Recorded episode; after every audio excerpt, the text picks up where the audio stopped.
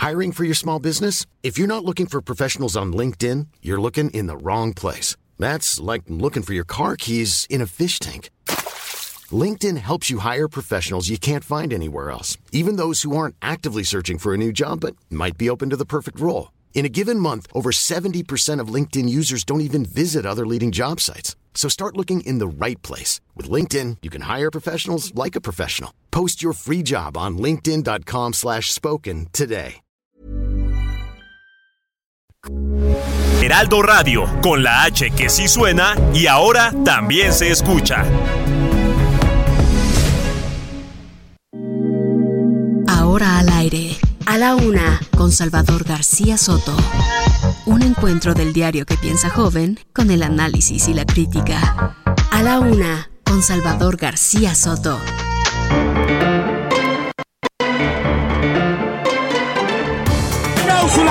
Cada quincena cobramos menos. En una cobramos 100, en otra cobramos 70. Ya basta de burla, ya basta de engaño. Queremos que respeten nuestro derecho.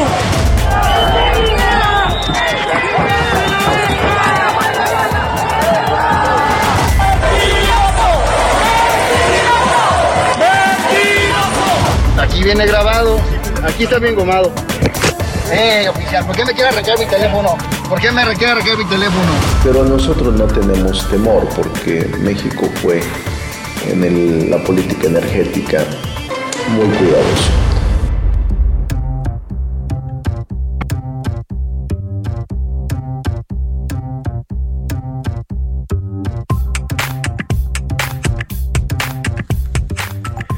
Una de la tarde con un minuto, una de la tarde con un minuto. Bienvenidas, bienvenidos a la una en el Heraldo de México, Heraldo Radio. A nombre del titular de este espacio, el periodista Salvador García Soto, quien estará ausente por unos días por vacaciones, unas grandes y merecidas vacaciones. Yo soy José Luis Sánchez Macías y le voy a informar en este jueves, jueves 21 de julio. Nos acercamos poco a poco a la recta final, ya los últimos 11 días, los últimos 10 días de este mes de julio, para encaminarnos ya a esta segunda parte, este segundo semestre de el 2022. Gracias, gracias por sintonizarnos, gracias por eh, comunicarse con nosotros y por siempre, siempre estar al pendiente de lo que aquí se dice en este espacio que, en el que un grupo de jóvenes, ellas y ellos, periodistas, productores, profesionales de la radio, pues nos enfocamos a hacer un producto y un programa especial para usted, dedicado en el cual le vamos a informar, le vamos a desmenuzar la noticia, le vamos a dar a conocer la información, pero además también nos proponemos que pase una buena tarde, un buen mediodía, que se divierta, que además cante, que además baile con la música que le ponemos, que por cierto esta semana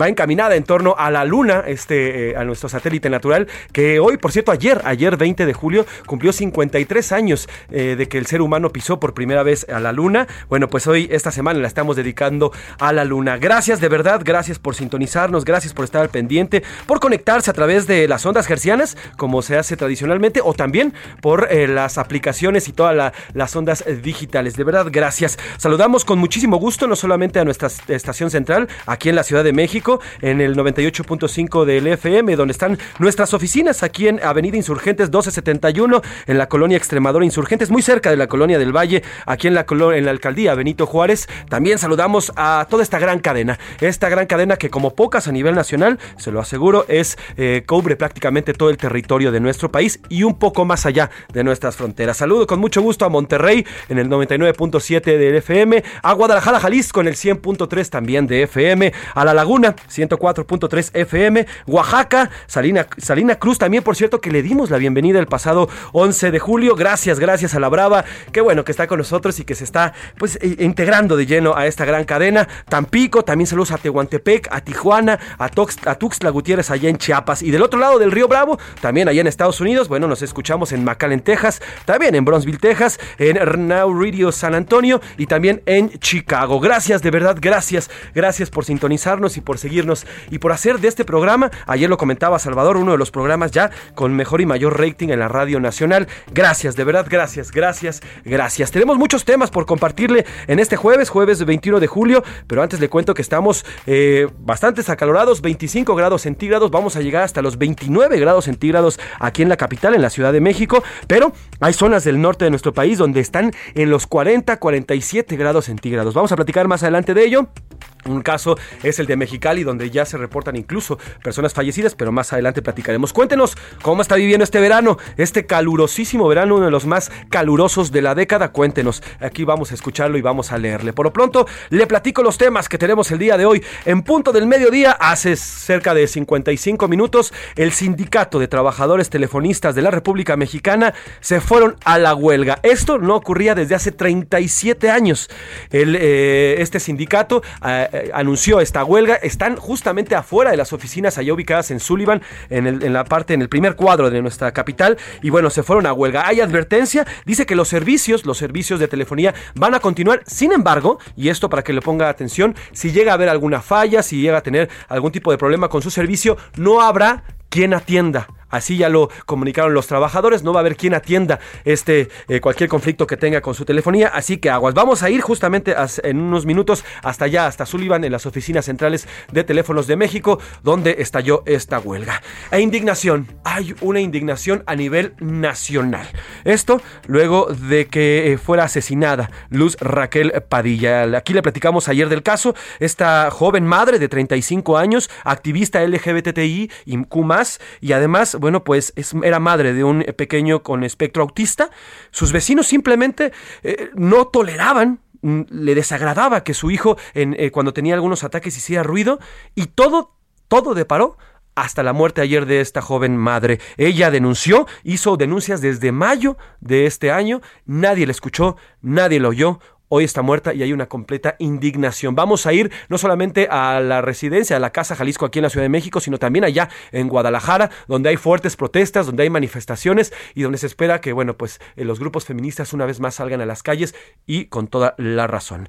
Eh, y sigue la mata dando después de que Canadá se sumara a las peticiones del TEMEC, el segundo socio comercial más importante de nuestro país.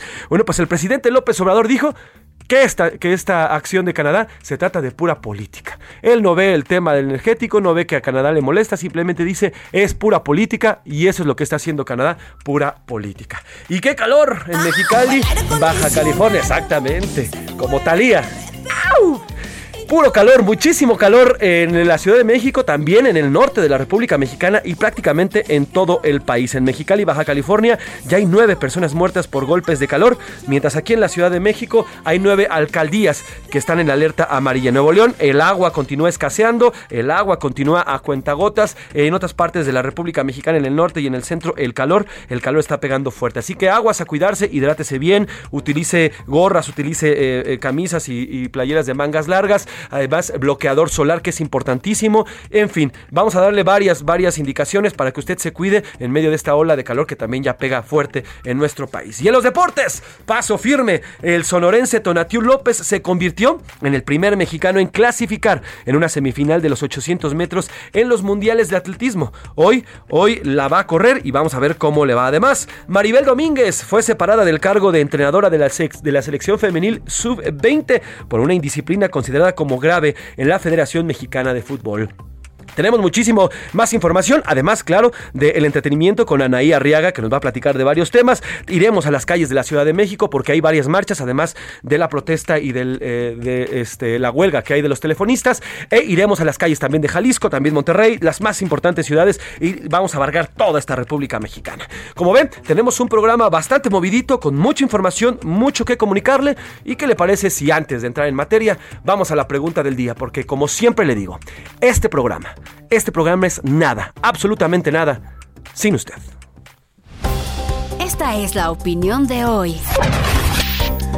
Y tenemos dos preguntas, dos temas importantes. El primero de ellos es sobre la seguridad. Hoy el presidente Andrés Manuel López Obrador vuelve a culpar al pasado luego del feminicidio que ocurrió de la joven eh, Luz Raquel, que fue asesinada ahí en Jalisco. Y además de esta ola de crimen que ya más adelante platicaremos porque hay récord también en crimen eh, en cuanto a delitos del fuero común también en nuestro país. Eh, hoy el presidente dice que todo lo que estamos viviendo, a pesar de que ya está por cumplir cuatro años en el poder, todo lo que vivimos es culpa del pasado. Todo viene del pasado, nada es su responsabilidad responsabilidad, todo es por los gobiernos anteriores. ¿Usted qué opina? En medio de esta ola de violencia, en medio de esta ola de crímenes, en medio de esta ola de feminicidios que estamos viviendo en el país, y no se salva ningún estado porque todos los estados de la República Mexicana lo viven, ¿usted cree que la culpa o por lo menos la responsabilidad hoy, a casi cuatro años del gobierno actual, es de Uno, como dice A, como dice el presidente de los gobiernos anteriores, que dejaron a diestra y siniestra el- al crimen organizado y al crimen en general operar. B, del actual gobierno, ya no puede echarle la culpa a los, a los gobiernos anteriores, ya que ya está operando y ya es momento de dar resultado. O C, de todos.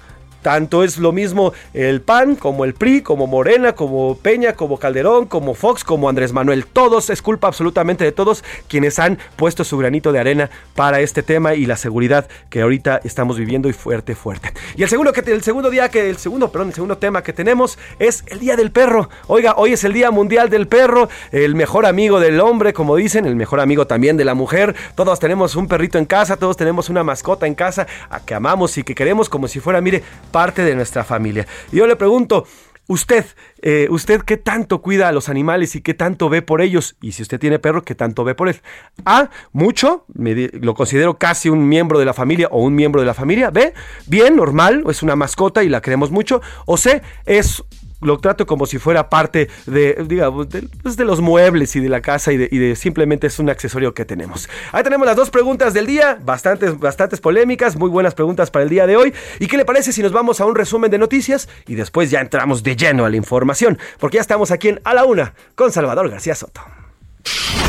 Buena racha. Las ventas del comercio al menudeo en México aumentaron 0.54% en mayo y llegaron a 10 avances consecutivos a tasa mensual, indican cifras desestacionalizadas del INEGI. Por las nubes. Durante el segundo trimestre del 2022, el precio de las rentas de locales ubicados dentro de centros comerciales aumentaron 10% anual en promedio a nivel nacional. Tendencias. Durante el primer semestre del 2022, la compra de autos eléctricos en el mundo creció en un 70% en miras a un recambio del parque vehicular mundial. Histórico. El Banco Central Europeo subió su tasa de interés clave en 50 puntos básicos, la primera alza en 11 años y la mayor desde el 2000, con el objetivo de hacer frente a la creciente inflación, incluso cuando aumentan los riesgos de recesión. Chao. El primer ministro de Italia, Mario Draghi, presentó este jueves su renuncia, informó la oficina de prensa de la presidencia, luego de que se desmoronara su gobierno de coalición de unidad nacional.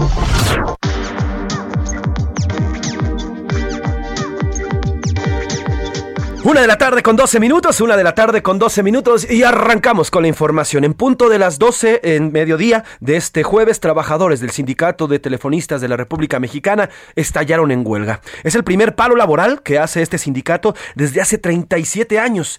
Exigen un alto a las violaciones del contrato colectivo en materia del trabajo. Los trabajadores, estos telefonistas aseguran que la empresa se acercó a ellos y les dijo, ya no les podemos seguir otorgando los beneficios, ya no podemos cumplir con, eh, del todo con los salarios debido a la situación económica que existe en nuestro país. Y bueno, los, los eh, trabajadores han detonado ya esta huelga. Denuncian que la empresa está haciendo a un lado a los trabajadores sindicalizados, la falta de una jubilación digna y además señalan violaciones a sus garantías laborales y la falta de encubrimiento, de cubrimiento de 2.000 vacantes de Telmex. Se trata de un sindicato que tiene más de 40.000 trabajadores y bueno, así se escuchó el inicio de esta huelga al mediodía de este jueves.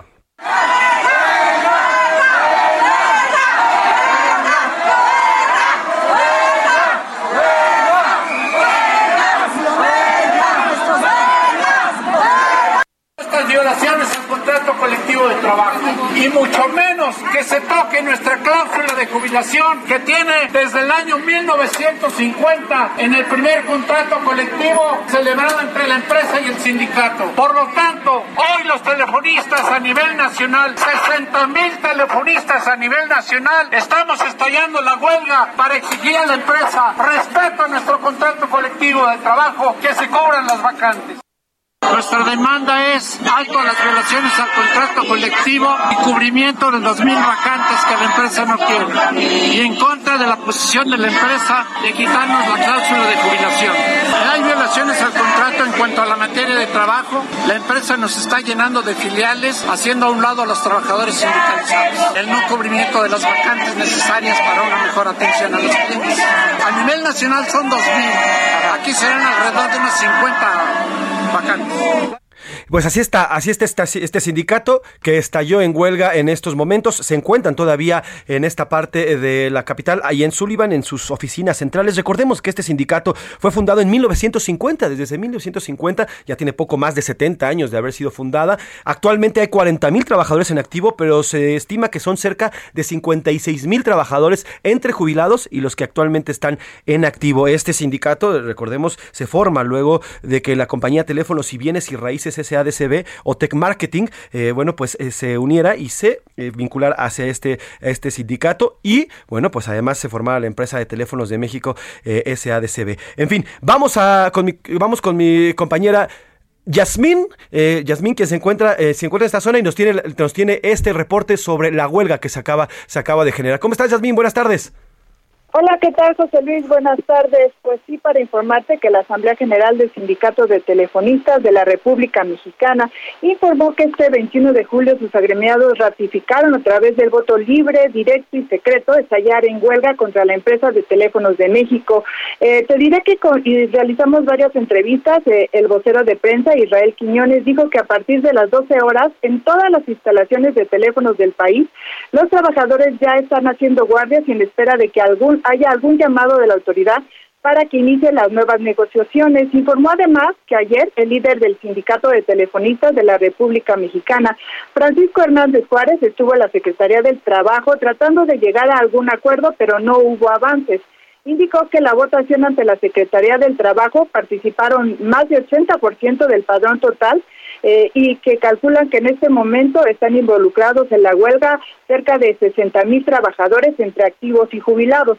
Las principales demandas de la empresa es que, eh, las principales demandas de los trabajadores, perdone, es que se respete el contrato colectivo de trabajo, es decir, que se respete las 1.942 vacantes ya pactadas en revisiones contractuales y salariales anteriores. Además, solicitan que no se desaparezca la cláusula 149 del contrato colectivo de trabajo, que es la demanda de jubilación para los trabajadores de nuevo ingreso. Por su parte, la empresa Teléfonos de México indicó que el sindicato de telefonistas determinó estallar esta huelga al no haberse logrado un acuerdo que, según el Telmex, se permita la viabilidad de la empresa financiera eh, de la empresa. No obstante, Teléfonos de México dijo que todos sus servicios de telecomunicaciones están garantizados gracias a sus servicios de última generación que le permiten eh, manejarse de manera autónoma. Esto es lo que tenemos hasta el momento. Eh, Yasmín, eh, ¿cuál es, ¿qué ha sido lo que ha dicho la empresa? Ya nos comunicabas que los servicios van a seguir eh, normales, no se van a interrumpir. Sin embargo, los trabajadores aseguraban que si llega a haber algún desperfecto, que si llega a haber alguna complicación con las líneas telefónicas de, eh, pues, de los mexicanos que tienen contratado este servicio, pues no habría quien acudir o no habría trabajadores que vayan a componer estos desperfectos que puedan ocasionarse. ¿Qué sabes de esto? Pues mira, hasta el momento eh, la empresa se ha mantenido eh, pues un tanto eh, discreta. Sí sabemos que eh, los 60 mil trabajadores ya están eh, de, de, manera, ya están en huelga, ya están fuera de las instalaciones y si hay algún desperfecto, pues sí habría problemas, pero eh, por el momento Telmex dijo que sus servicios de telecomunicaciones están garantizados. Bueno, pues estaremos pendientes, Yasmín, y gracias por tu reporte y por favor te pido que si hay algún avance o alguna información más reciente, hagamos contacto contigo. ¿Te parece? Muy bien, estamos pendientes. Yasmín Zaragoza, ella es reportera de la sección Mercados aquí en el Heraldo de México. Y mire, nada más eh, para darnos una idea. Eh, Telmex tiene cerca de 20, casi 22 millones de usuarios en toda la República Mexicana. Es obviamente la empresa que eh, brinda el mayor servicio de telefonía internet a todos nosotros, a todo el país. Además, tiene una inversión de miles de millones de pesos. Y, eh, y por si fuera poco, además de estos servicios, solamente de los 20 millones que le hablo, se trata de líneas telefónicas. La mitad casi la mitad, cerca de 10 millones, son también servicios de Internet. 10 millones de servicios de Internet. Así que Telmex, en estos momentos, los trabajadores, si hay algún desperfecto en su servicio de Internet, en su servicio de telefonía, no habrá quien acuda y no va a poder pues resolver el problema. Y esto, y esto no solamente es para los particulares, también para las empresas. Si es que llegan a tener algún tipo de problema, si se les cae el Internet o si es que llega a tener algún problema con las líneas telefónicas. Aquí, así que bueno, la última huelga, por cierto, fue en 1900 1985. La última huelga de esta empresa eh, fue hace ya 37 años, 37 años de este, de este gran conglomerado. Veremos en qué, en qué se resuelve, vemos, vemos si va a resolverse o no. Por lo pronto estaremos eh, informándole y más adelante iremos allá a la zona de Sullivan, también con mi compañero Israel Lorenzana, para ver cómo va esta huelga, que ya le decía y ya nos decía Yasmín, hay montada toda una guardia afuera de las oficinas allá en Sullivan. Vámonos a otro tema. A la una, con Salvador García Soto. Oiga, y el otro tema que nos atañe es un tema es un tema que de verdad indigna, indigna por eh, la situación y el contexto en el que ocurrió. Se trata del asesinato de Luz Raquel Padilla, el feminicidio de Luz Raquel Padilla. Ayer le platicábamos esta historia, esta joven de 35 años que vive en, vivía en Zapopan, Jalisco, vivía con su hijo, un menor que vive con espectro autista. Este joven, este pequeño, tenía a veces ataques como muchos jóvenes con espectro autista lo tienen y eh, en, medio de estos ataques pues provocaba ruidos. Estos ruidos, eh, porque se pegaba con las paredes o golpeaba paredes y demás en este edificio, estos ruidos molestaban a los vecinos molestaban tanto a los vecinos que llegó a haber amenazas. Hay imágenes y se las vamos a compartir en nuestras redes sociales, arroba ese arroba soy Pepe Macías, donde unos vecinos en específico, uno ya identificado como Sergio N, pintarrajeó las paredes cercanas a su casa, a su departamento, donde le decían te, voy a matar, machorra, también había otro tipo de mensajes te voy a quemar y demás. El 16 de mayo esta joven fue atacada con cloro, con cloro industrial, le provocó quemaduras de tercer grado. Lamentablemente lamentablemente ayer falleció. Todos fallaron en este asunto. Ella pidió auxilio, ella gritó, le pidió a las autoridades, tanto locales como federales, que le ayudaran, que la protegieran. Nadie la escuchó. Al final falleció el día de ayer y hay todo un, hay todo un movimiento hoy, no solamente en nuestra, en nuestra capital, sino en Jalisco ante protestas y demás. Vamos a escuchar la historia con Milka Ramírez que nos preparó y nos cuenta esta historia que de verdad tendría que indignarnos a todos. Si esto hubiera ocurrido en otro país, habría toda una revolución. Si esto hubiera ocurrido en, otro, en otra nación, habría todo un movimiento. Y aquí en México simplemente dice, las autoridades lamentan el asunto y dicen que va a haber justicia. Sergio Ismael se logró cumplimentar un mandamiento judicial por los delitos de lesiones, amenazas y delitos cometidos en contra de la dignidad de las personas Así informó el fiscal Luis Joaquín Méndez Ruiz la detención de Sergio Ismael, vecino de Luz Raquel Padilla de 35 años que falleció este martes luego de haber sufrido quemaduras en el 90% de su cuerpo, mientras que el subsecretario de Seguridad Ricardo Mejía explicó que posteriormente se le podría imputar el delito de feminicidio. Esta causa penal es independiente de la carpeta de feminicidio, pero eventualmente también pudiera estar indiciado por este delito. La mujer fue atacada por cuatro hombres y una mujer, quienes le rociaron un líquido inflamable y posteriormente le prendieron fuego mientras seguía viva. Esto ocurrió el 16 de julio, aproximadamente a las 8 de la noche, a unas cuadras de su hogar en un parque vecinal. Antes de desmayarse, la también integrante de la colectiva Yo Cuido México alcanzó a decirle a su madre que el responsable era Sergio, su vecino.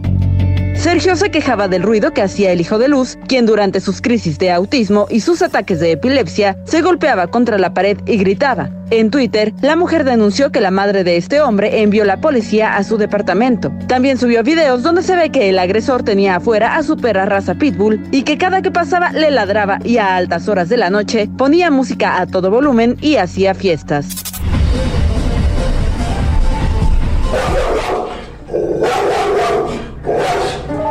Desde el 16 de mayo, la joven denunció ante las autoridades que Sergio le lanzó cloro industrial, lo que le provocó lesiones en su tórax y seno izquierdo. Solicitó ser parte del mecanismo Pulso de Vida, que otorga un botón de emergencia con geolocalización para pedir ayuda a la policía. Sin embargo, se lo negaron. Habla Luz Raquel Padilla.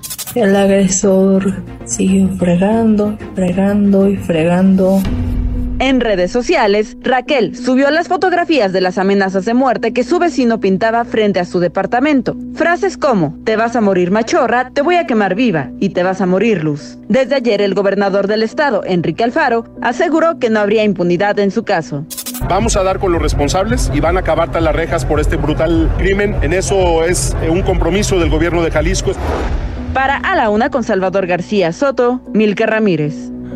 Esta es la historia de un Estado que le falló a una persona, a una mujer que gritó, exigió justicia, exigió protección y todos, todos los órdenes de gobierno le fallaron.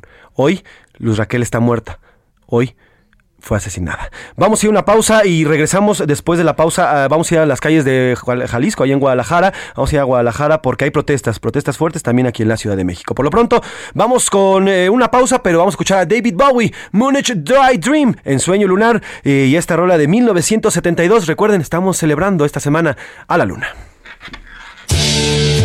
I'm an alligator. I'm a mama, papa coming for you. Invader. I'll be a rock and rollin' bitch for you. Keep your mouth shut.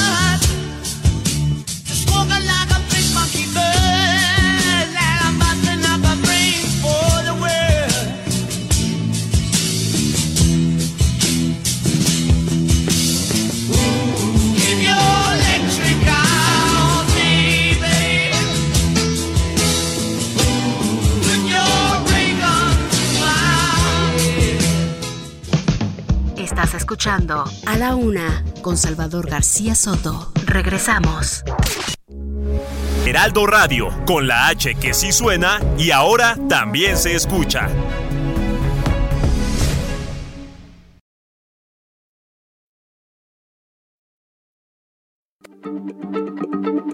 Heraldo Radio, la H se lee, se comparte, se ve y ahora también se escucha.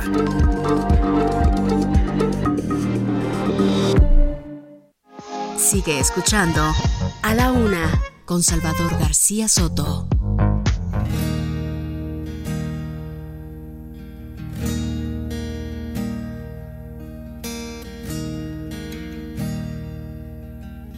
Ahora, la rima de Valdés. O, de Valdés, la rima. Pero qué sabrosa rola nos pusieron a bailar. Qué festivo es gobernar. Esa música me mola. Qué mala gente la bola de banda que lo critica. Qué naco lo califica. Al contrario, qué frescura.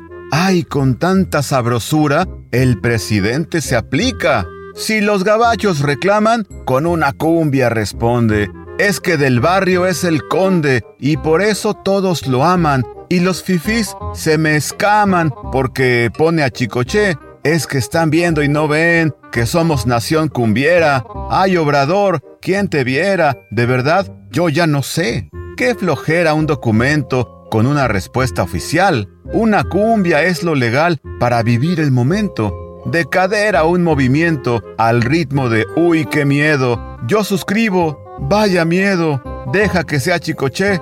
La crisis fuerte se ve. Neta, creerlo, no puedo.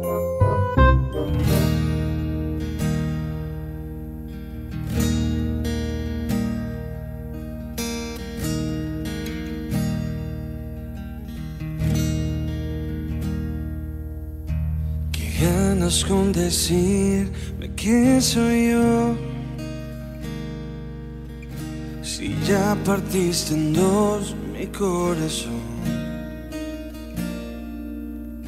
Qué ganas con pedirme que me quede. Si cuando esté ahí tú no estarás. ¿Por qué quieres volver? Si sabes que podría caer nuevo entre tus brazos, borrando lo pasado. y aléjate de mí, no digas nada, porque vuelves conmigo si ya te había perdido. Por favor, no me hagas preso de tus dudas. Ganas con bajar la misma luna.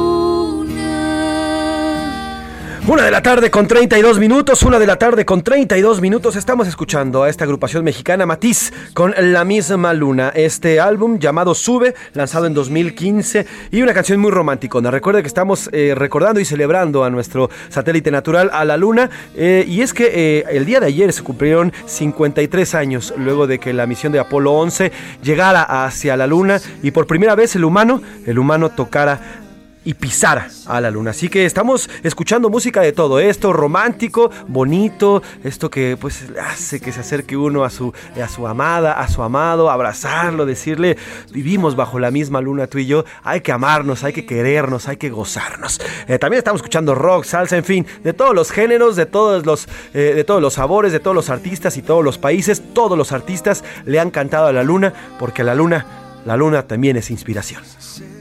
Bajar la misma luna.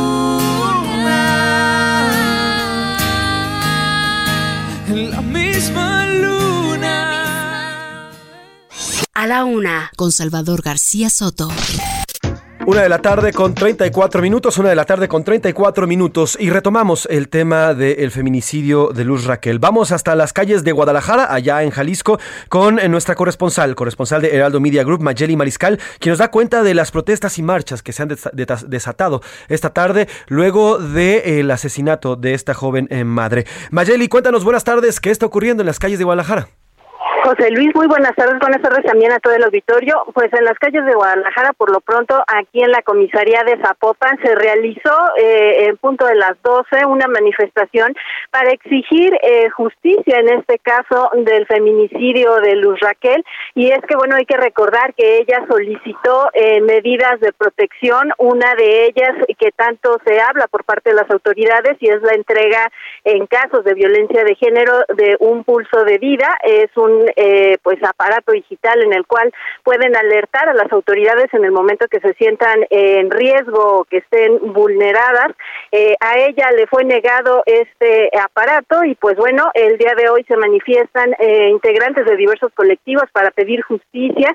También el día de hoy, en punto de las 12, en la Basílica de Zapopan, se llevó a cabo la misa de cuerpo presente de Luz Raquel, en donde pues estuvieron familiares, amigos y también integrantes de este colectivo al cual pertenecía Yo Te Cuido México.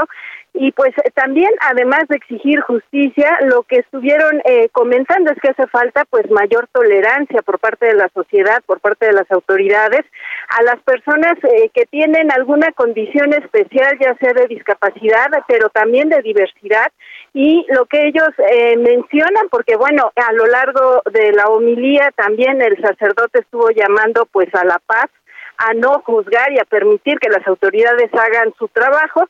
Eh, lo que ellos mencionaron ya al final, al momento de despedirla, pues es que sí estarán exigiendo justicia y sobre todo que se esclarezcan estos hechos para que, por supuesto, no vuelvan a suceder, José Luis. Mayeli, ¿qué es lo que se ha dicho? Eh, Escuchamos ayer al fiscal que ya este presunto agresor, Sergio N., ya acudió a hacer sus primeras declaraciones, eh, pero al parecer ya fue, eh, digamos, vinculado al proceso, pero no por el feminicidio, sino por otros delitos. Eh, así es, de hecho, el día de ayer eh, este vecino, Sergio N., el cual estuvo ejerciendo pues intimidación, amenazas eh, y agresiones en, en contra de Luz Raquel desde el pasado mes de mayo, al menos eso es lo que se tiene eh, documentado, acudió a la comisaría de Zapopan, quienes lo pusieron a disposición, lo trasladaron a la Fiscalía del Estado, rindió su declaración en calidad de testigo y fue esta mañana que el fiscal Luis Joaquín Méndez Ruiz confirma que fue trasladado a Puente Grande y es que eh, se le gira esta orden de apre- de aprehensión debido a agresiones que él ejerció en donde le arrojó eh, cloro el pasado 19 de mayo a Luz Raquel, es decir, ya había ejercido eh, pues un acto de violencia. Y en ese entonces, el 19 de mayo, pues eh, ella contaba con medidas de protección, las cuales eh, pues evidentemente las autoridades no hicieron válidas. Y pues el desenlace ya lo conocemos lamentablemente el pasado sábado cuando la agreden cinco personas que bueno, este agresor, Sergio N., al momento de que le virtieron y la quemaron viva el pasado sábado, no estuvo presente. Y bueno, las autoridades también están investigando con los vecinos para ver las versiones. Eh, todavía no se tiene el, conocimiento de la identidad de estas cinco personas quienes agredieron el pasado sábado a Luz Raquel. Pues estaremos pendientes, Maye, de hay anuncios si va a haber eh, próximas manifestaciones o protestas de grupos feministas en las calles tanto de Zapopan como de Guadalajara y la zona metropolitana. Así es, se han estado convocando por diversos colectivos. De hecho, hoy por la tarde eh, se tiene prevista una manifestación y en los posteriores días también eh, son eh, diversas marchas, incluso algunas por colectivos eh, pues separatistas, es decir, que solamente permiten eh, que mujeres estén presentes, incluso de medios de comunicación, pero también hay otros colectivos que están eh, pues pidiendo y exigiendo justicia a las autoridades son eh, diversos puntos de salida y pues todos eh, bajo una misma voz de justicia. Pues estaremos pendientes, Maye. Te pido que hagamos contacto si hay eh, nueva información al respecto y también eh, ya nos comunicaremos para eh, saber el saldo de las marchas y qué ocurre al respecto. Te mando un abrazo hasta Guadalajara, Mayeli. Muchas gracias por el reporte. Excelente tarde y seguimos al pendiente. Mayeli Mariscal, corresponsal de Heraldo Media Group allá en Guadalajara. Y ahora aquí en la Ciudad de México eh, vamos hasta la representación, la representación de Jalisco, ubicada en la colonia del Valle del Centro, con mi compañero, eh, con con mi compañero Javier Ruiz, quien se encuentra en esta parte de la ciudad, y hay protestas. Ahí ya se encrudecieron un poco, ya hay un, eh, hubo incluso eh, pequeños conatos de bronca entre feministas y policías, mujeres que se encuentran resguardando este edificio. Javier, cuéntanos eh, qué está pasando en esta zona de la colonia del Valle. Buenas tardes. Hola José Luis, ¿qué tal? Saludo con gusto, excelente tarde. Pues eh, mencionar que cerca de mediodía llegaron diferentes colectivos justamente a manifestarse a esta casa de representación de Jalisco en la Ciudad de México, como bien lo mencionas, aquí en la colonia del Valle. Pues de una instancia, pues principalmente exigieron justicia a las autoridades del gobierno de Jalisco después de este feminicidio. Hay que recordar que esta joven, Luz Raquel, pues desafortunadamente fue eh, pues quemada y días después pues falleció en un hospital. Mencionaron que de una instancia, José Luis, pues eh, no había los recursos necesarios, eh, las autoridades pues no estaban brindando lo necesario para pues ayudar a esta joven, solicitaban pues medicamentos, solicitaban también el pago de hospitales.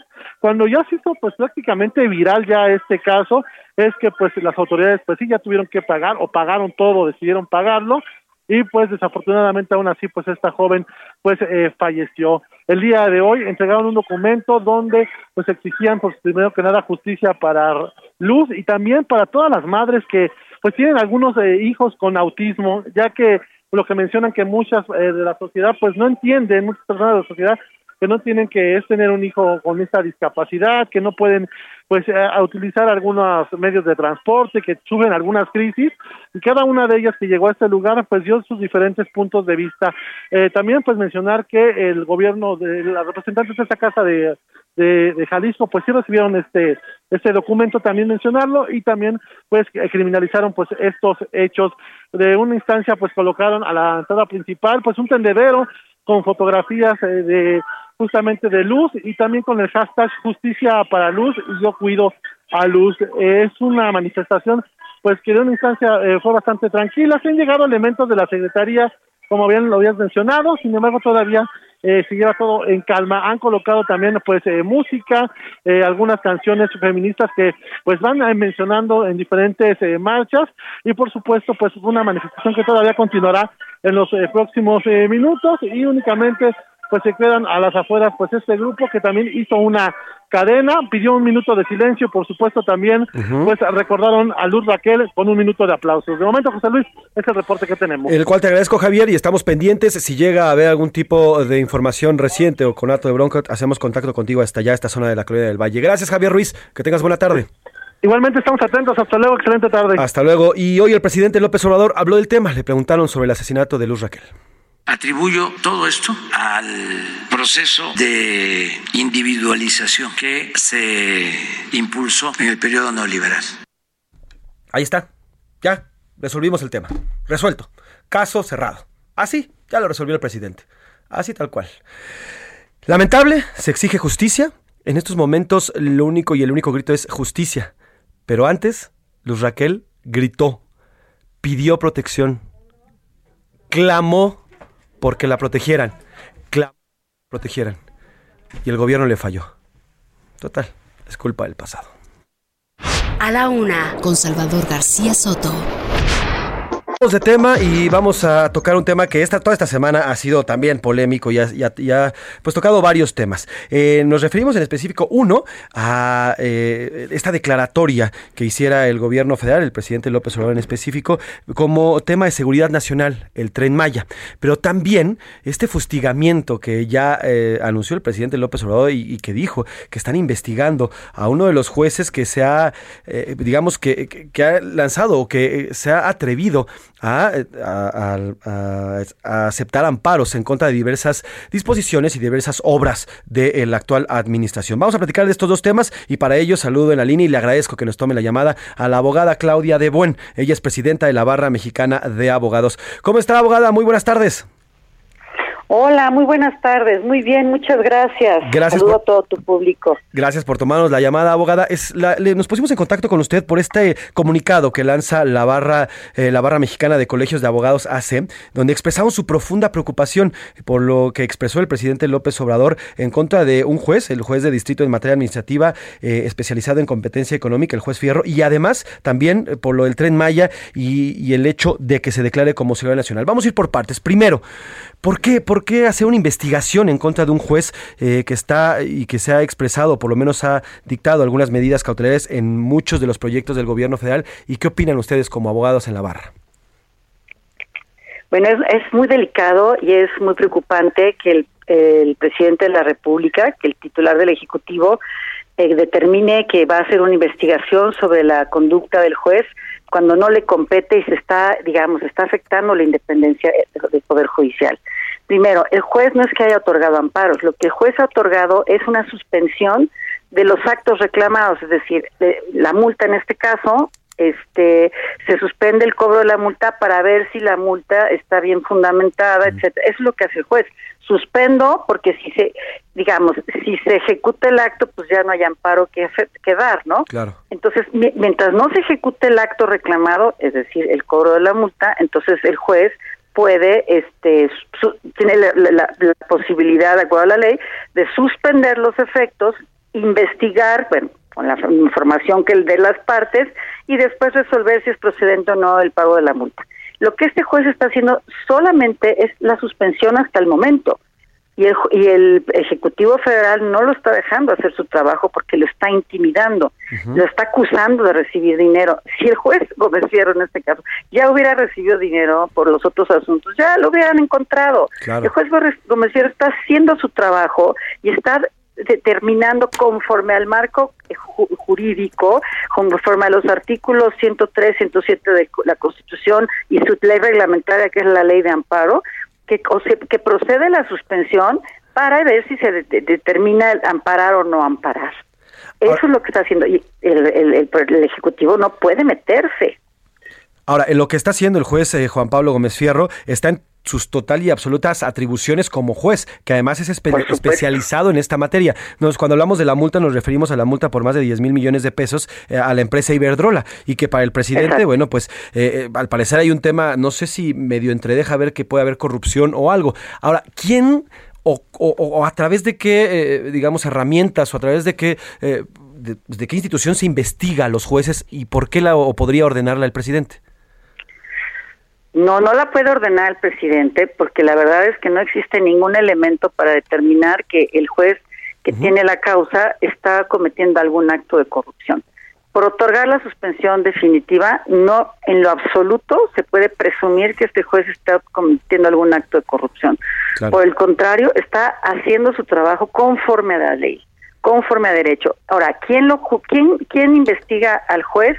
La- el Consejo de la Judicatura Federal que corresponde a la Suprema Corte de Justicia. De ninguna manera lo investiga este el presidente porque no es de su competencia. Entonces esto sí sale completamente, es un, un acto de intimidación total, ¿no? Entonces sí es bien peligroso, sí es bien preocupante, digamos, porque no es la primera vez que lo hace además. En, la conferencia de, de de este martes donde habla de ello, eh, él, el presidente dice, eh, si descubrimos, si encontramos, o sea, como si ellos estuvieran, si termina, dice literal, si terminamos de descubrir que se falsificaron documentos, como si ellos, como si desde el gobierno federal se estuviera haciendo una investigación. Desde el, es- es desde el Poder Judicial, o por lo menos desde, el juez, podría haber una, digamos, una contraparte legal que, que, que hubiera algún, no sé, alguna demanda o algún tipo de denuncia por intimidación. Bueno, sí, el juez Gómez Ferro podía hacerlo y también podía este, recurrir a una demanda de daño moral porque el juez ha sido acusado de, de ser este de, eh, corrupto cuando no lo ha sido, ¿no? Cuando no se ha encontrado absolutamente nada en su contra. Por lo tanto, si él pudiera tener una, una acción que ejercitar en contra de quien lo está acusando, porque está denostando y está Eh, estamos teniendo un poco de problemas con la comunicación. Estamos platicando con la abogada Claudia de Buena, ella es presidente de la Barra Mexicana de Abogados.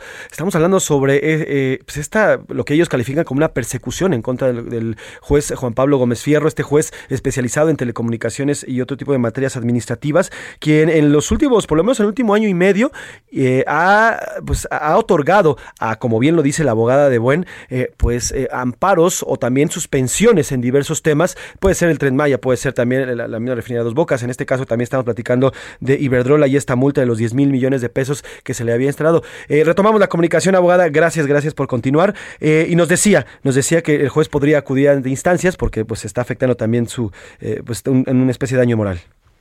Exactamente, sí, por supuesto, están afectando su imagen pública y, y a su familia, por supuesto, o sea, y además lo está exponiendo, Claro. lo está exponiendo a que a que la gente considere que es una, un juez este corrupto y quieran tener una venganza, gente muy fanática. Sí, ahora, eh, y nos pregunta, y la pregunta también es, eh, ¿por qué este juez es eh, el juez que está viendo esto y no lo ven otros jueces? Eh, eh, tengo entendido que él es el Porque- especializado. Exactamente, porque es el juez especializado en esa materia. Y no hay más jueces que puedan ver estos temas. Me- me- tengo entendido que son dos. Son dos, sí, exacto, son dos Son- jueces sí. nada más. Y ambos, ambos en, en sus diferentes ocasiones han incluso otorgado suspensiones en diferentes temas, tanto el tema del Tren Maya pero- y otros temas. Pero eso es lo normal, o sea, el juez tiene que otorgar la suspensión porque tiene que impedir que el acto se ejecute porque de, de ejecutarse ya no tendría ningún efecto el amparo. Totalmente. Ahora, ustedes desde la barra de abogados ven una persecución en contra de este juez y de otros que, eh, que se han, eh, o que han por lo menos otorgado lo que conforme a derecho, porque eso es uno, eso también es- debe estar claro, ha sido todo conforme a derecho y a las solicitudes de los de, de quien pide estos amparos o estas suspensiones. Sí, sí, desde luego. O sea, yo lo veo, nosotros lo vemos con preocupación y Ajá. nosotros vemos que, que esto es cada vez más seguido y, y realmente eh, eh, se está rompiendo este equilibrio de los tres poderes en los que los tres son independientes y, y uno no puede meterse con el actuar del otro. O sea, la verdad es que esto sí está siendo muy delicado. Y entonces no lo dejan hacer su trabajo, porque imagínense las presiones que puede tener este juez y las intimidaciones que está teniendo para poder llevar a cabo sus, labores. Entonces es, una, es un trabajo muy delicado. Yo no había visto una multa de tal tamaño, bueno, no lo sé, igual y sí, pero 10 mil millones de dólares es una, de dólares o de pesos, ya no sé ni de cuánto, ajá. de pesos, perdón, es una locura, ¿no? Es, es una multa bárbara, este, habría que, el juez tiene la razón en decir, pues, digamos, vamos a suspender hasta en tanto resolvamos si es procedente o no la multa, porque sí es una, eh, digo, cualquier tema, cualquiera de los ciudadanos nos tenemos, ya sea persona física o moral, tenemos el derecho a que se revise cualquier acto de autoridad si está debidamente fundado y motivado. Y eso es lo único que se pide, revisa si está fundado y motivado.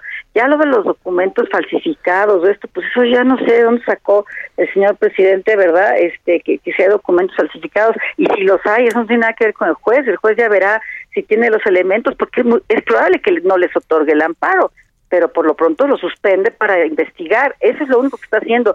Y no, bueno, lo que está haciendo el presidente es no entender, me parece a mí, cuál es la, el, el, digamos, el, el objeto de esta suspensión definitiva.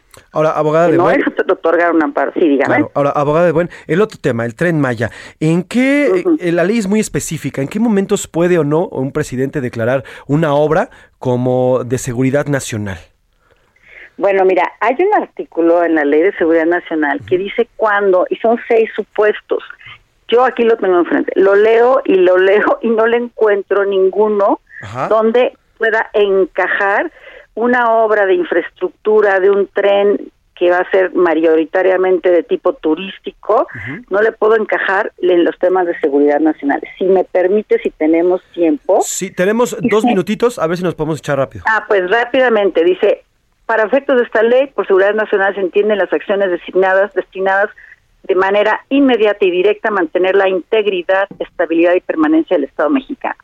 Eso no tiene nada que ver con el tren Maya. Claro. Pero bueno, la protección de la nación mexicana frente a amenazas extranjeras, la preservación de la soberanía e independencia nacionales y la defensa del territorio, el mantenimiento del orden constitucional y fortalecimiento de las instituciones democráticas del gobierno. Tú me vas diciendo si en alguna te cabe. ninguna. El mantenimiento de la unidad de los de las partes integrantes de la federación, o sea, de los estados.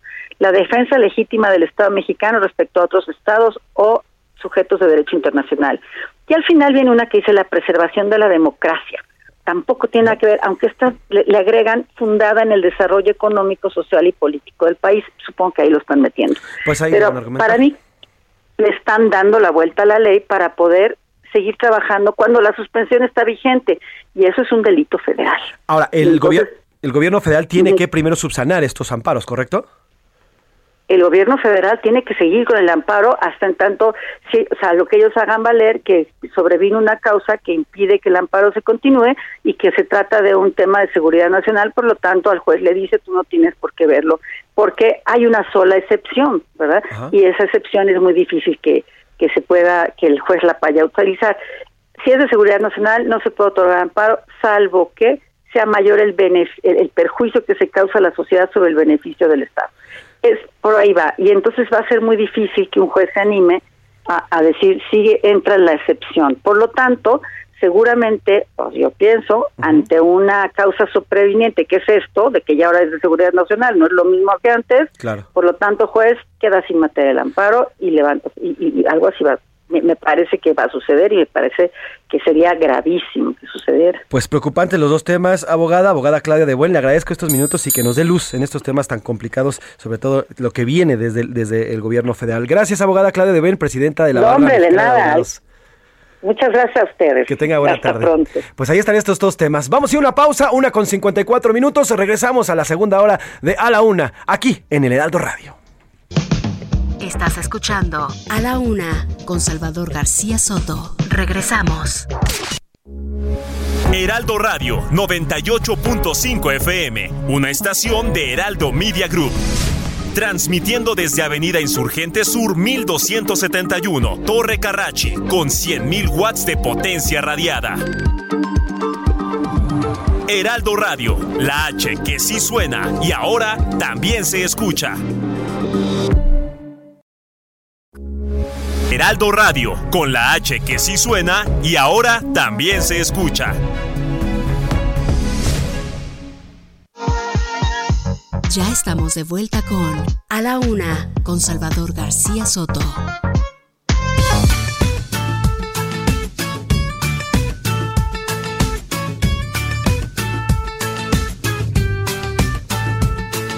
Luna de todas las noches, ilumíname esta noche. Si ella es la reina y la dueña de todo mi amor. Luna, lunita, lunera, luna llena, luna perla. Dime si ella es la reina y la dueña de todo mi amor.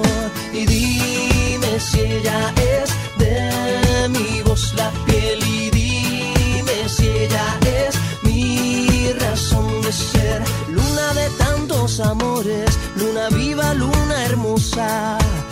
Dime si ella es la reina y la dueña de todo mi amor. Luna de noches en grima, luna de la nochecita. Dime si ella es la reina y la dueña de todo mi amor. Y dime si ella es de mi voz la piel y dime si ella es Dos de la tarde con un minuto, dos de la tarde con un minuto. Bienvenidas, bienvenidos a la una con Salvador García Soto en el Heraldo Radio. A nombre del titular de este espacio, el periodista Salvador García Soto, yo soy José Luis Sánchez Macías y le voy a informar en este jueves, jueves 21 de julio. Arrancamos la segunda hora de este espacio informativo que día a día se transmite en las frecuencias de Heraldo Media Group, de Heraldo Radio.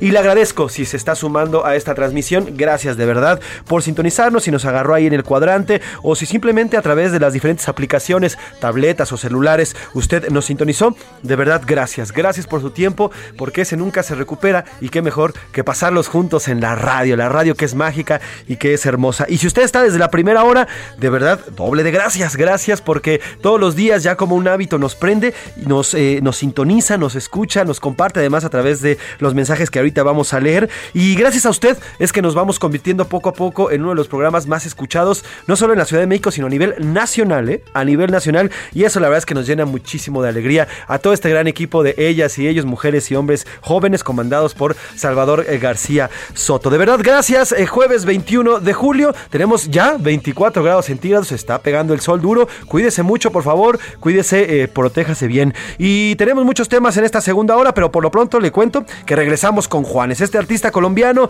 y la canción Luna, Luna de su álbum Un Día Normal, lanzado en el 2002. Esta canción que habla de la luna y el amor. Un poquito más de ritmo colombiano, pues. Un poquito de ritmo para darle, pues, alegría a este jueves. Si usted está comiendo, si usted está preparando la comida, si usted va en camino a su casa o sigue en la oficina, bueno, pues vamos a alegrarle un poquito esta tarde con Juanes y Luna. Luna, luna, lunita, lunera, dime todos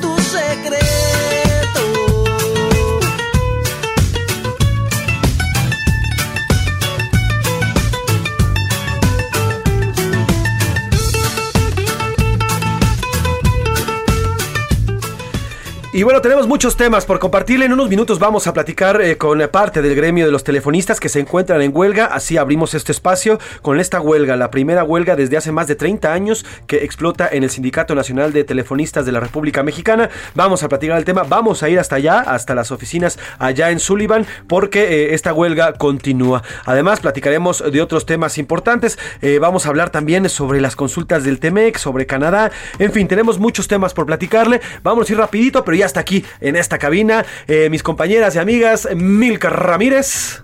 Hola José Luis, ¿cómo estás? Laura Mendiola, ¿cómo estás, Milau? ¿Qué tal? Linda tarde para ustedes y para todos los que nos escuchan. La alegría de esta cabina, estas dos mujeres mujeronas, aparte profesionales y grandes. También por acá anda ya el señor Oscar Mota. que ¿Cómo está están? Les mando un gran abrazo, mi querida Mil, mi querida Lau. Saludos, my friend. Bienvenido, my friend. Bienvenido, mi Oscar Mota, que ahorita vamos a platicar con él sobre los deportes. Pero por lo pronto hicimos dos preguntas, dos preguntas bastante polémicas este jueves. La primera de ellas, bueno, pues ya saben.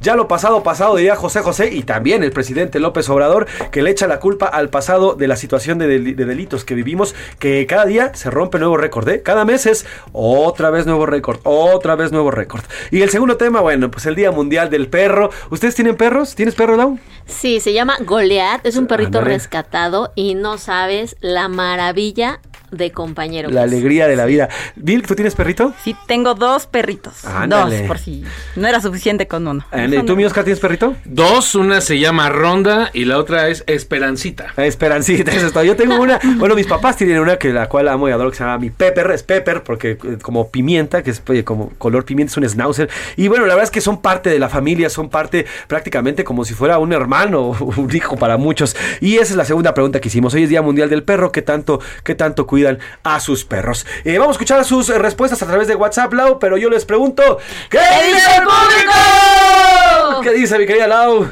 Dice, bueno, yo cuido mucho a Kiwi, una gatita que llegó a mi casa y se quedó a acompañarme. Soy Cristina y vivo sola.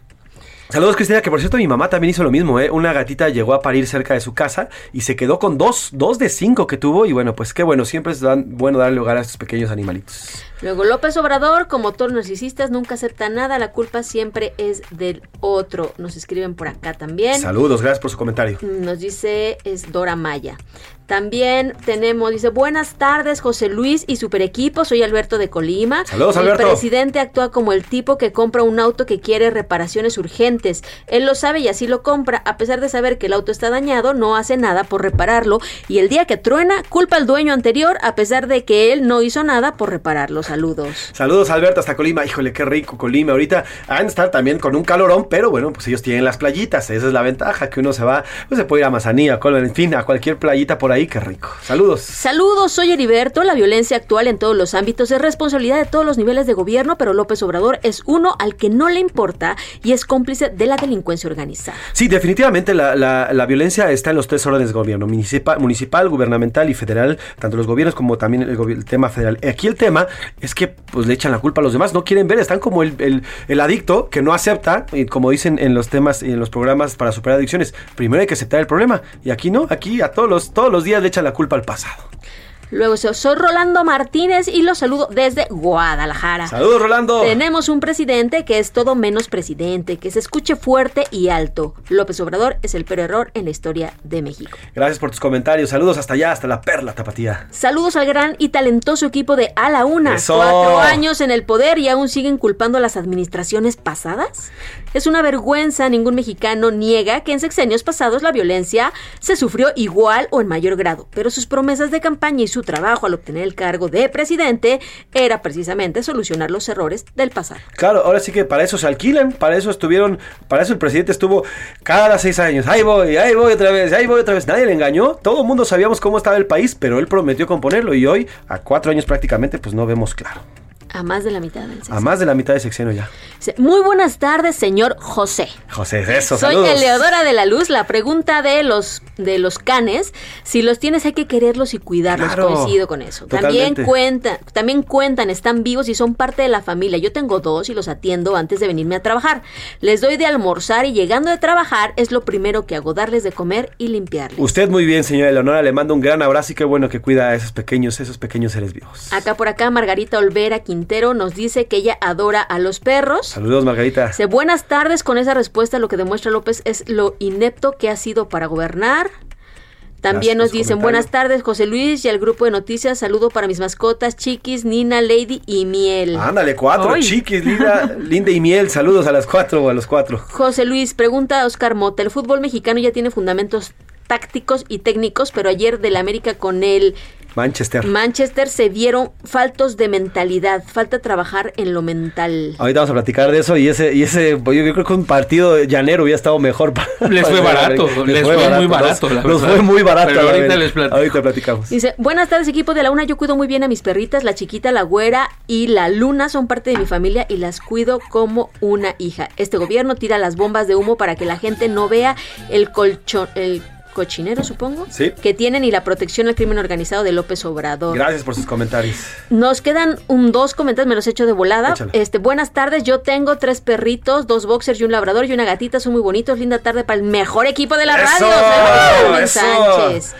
También nos dice por acá, buenas tardes, cuánto me alegra mucho escucharlos. Tengo dos chihuahuas y cuatro gatos. A nosotros nos alegra que nos escuche. Gracias de verdad y saludo a sus perritos también y a sus gatitos. Le mandamos un gran abrazo. Hay muchos mensajes, Lau, y nos- me comentabas que hay que se Sí. quejan de que no los leemos todos. La verdad es que no nos da tiempo. Son muchísimos mensajes. Nos volvemos locos con tanto WhatsApp y tratamos de, leerlo- de leerlo. en- Todos los leemos, eh, lo- los que más podemos, digo, son tantos, los que más podemos los comentamos aquí al aire o este los leemos saliendo de aquí de cabina, pero bueno, que tengan la seguridad de que este son leídos y son escuchados. Sí, definitivamente. Ustedes son lo más importante de este, de este grupo, de este equipo y de este espacio. ¿Y qué dice Twitter, mi querida Milk? La comunidad tuitera sobre la pregunta de los perritos y los animalitos, el 65% dice que los cuidan mucho, que son Eso. parte de la familia. El 22% dice que "Ah, normal, es una mascota y el 12% dice que como cualquier otra cosa. Como cualquier otro, pues espero que no, que lo note como sofá, porque si no, pero bueno. Espero que no. Sobre el tema de la violencia. Ajá, la violencia, ajá. El 5% dice que es culpa de los gobiernos anteriores. Ok. El 65% dice que es culpa del gobierno actual. Y el 30% dice que de todos. De que son lo todos, mismo. definitivamente. Yo creo que sí, hay una gran culpa de los gobiernos anteriores, por lo menos de los cuatro o cinco gobiernos anteriores, pero hoy el presidente no puede, no puede ya salirnos a los cuatro años. A los dos meses se la compro, al año más o menos. No, a pero los ya. cuatro, ya, esa, ¿qué? Al, al 10 para las 6 del sexenio ya nos va a decir, todavía es culpa de lo No, no, ya, ¿cómo va a ser? demasiado. Pero bueno, ahí están sus comentarios. Eh, Si nos da chance, más al ratito regresamos, Lau. Regresamos, Mil, para hacer otra revisión de los comentarios, ¿vale? Gracias, a José ambas. Y ya está aquí el señor Oscar Mota. Vamos a los deportes.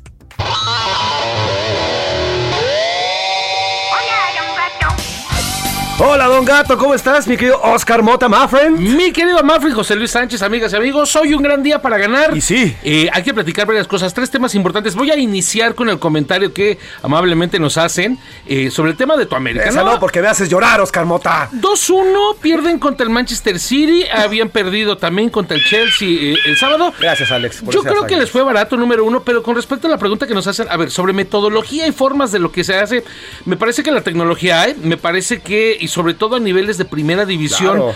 eh, eh, eh, están los recursos suficientes para poder preparar equipos, quizá no a estos niveles, pero que no se vean tan, o sea... Parecía, luego parecía como el partido que se ju- jugara sexto A contra primero B, ¿no? Sí, sí, sí. La velocidad, y eso yo lo he insistido mucho en este espacio, lo hemos platicado contigo, con Salvador García Soto. La velocidad a la que juega el fútbol mexicano es la de hace 25, 30 años, o sea, y eso verdaderamente ya se ha quedado atrás en el fútbol mexicano. Y claro ejemplo es lo que se hace en Canadá y Estados Unidos. No nos vayamos tanto a Europa. Eh, y otro tema bien importante, el físico. El físico verdaderamente, aquí todavía en México se cree que el talento te va a, a sacar, ¿no? E- Ese jugador de repente caracolero que tira dos, tres túneles o que se bronquea. Ayer me mochó ahí con Grealish, eh, se aventó un, un par de, de esas cosas, pero no se trabaja específicamente en el físico, horas de gimnasio. Lo que carga Lewandowski hablando de Sí, no, músculos. Es verdaderamente brutal, o sea, te enfrentas a un delantero de esas cualidades contra un eh, central mexicano, quizá muy alto, pero nada fornido, te bota las tres de, de- de cambio. Entonces, creo yo que el camino necesita todavía mucho afinarse, sobre todo en lo físico y en la velocidad del juego. ¿Sabes qué es un claro ejemplo de lo que dices? Cuando Edson Álvarez se va del América al Ajax, se encuentra con que hay un tema de, de físico que lo, que lo rebasa.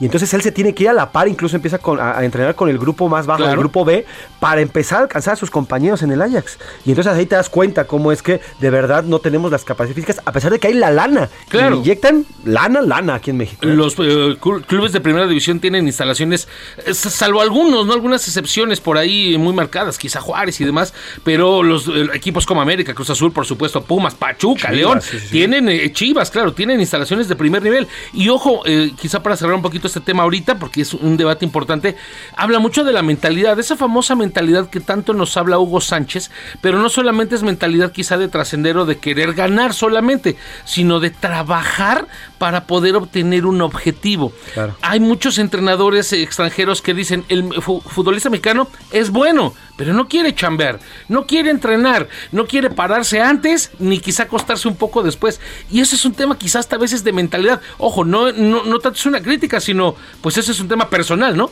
¿Hasta dónde quieres tú chambear para conseguir tu objetivo? ¿no? Disciplina Entonces, se llama el juego. ah, tal cual. ¿Qué pasó en la selección sub-20 femenil? Híjole, está muy complicado ese tema, mi querido Mafren. Ayer en la noche, entre 9 y 10 de la noche, surge la información en la que suspenden de su cargo a la entrenadora Maribel Domínguez de la selección sub-20 femenil. Ojo, para y, y quiero ser muy claro en la hora, porque para que una noticia de ese tipo surja entre las 9 y 10 de la noche, a tres semanas de que se va a disputar el Mundial de la categoría, es que es algo serio. Claro. No podemos eh, en este momento afirmar, porque no hay pruebas suficientes. A las 5 de la tarde se va a dar una conferencia de prensa donde se estarán informando algunos cambios en selecciones. Entrará eh, Jaime Ordiales como nuevo encargado de selecciones. Por ahí Nelly Simón se encargará de las selecciones femeniles. Pero viene este tema que está, insisto, muy caliente, porque hay una acusación, hay un señalamiento particular contra el cuerpo técnico o ahora ex cuerpo técnico encabezado por Maribel Domínguez, donde tiene que ver con conductas inapropiadas. Insisto, hay que tener mucho se especifica cuidado. cuáles. No, no podemos, y, y por eso mismo no me atrevo yo ahorita a, a ponerle nombre no a la acción que se está haciendo, porque pues todavía no hay pruebas, pero sí los señalamientos tienen que ver mucho con eh, peticiones de favores, Uf. por eh, exigencias, ¿no? De que, a ver, ¿quieres jugar?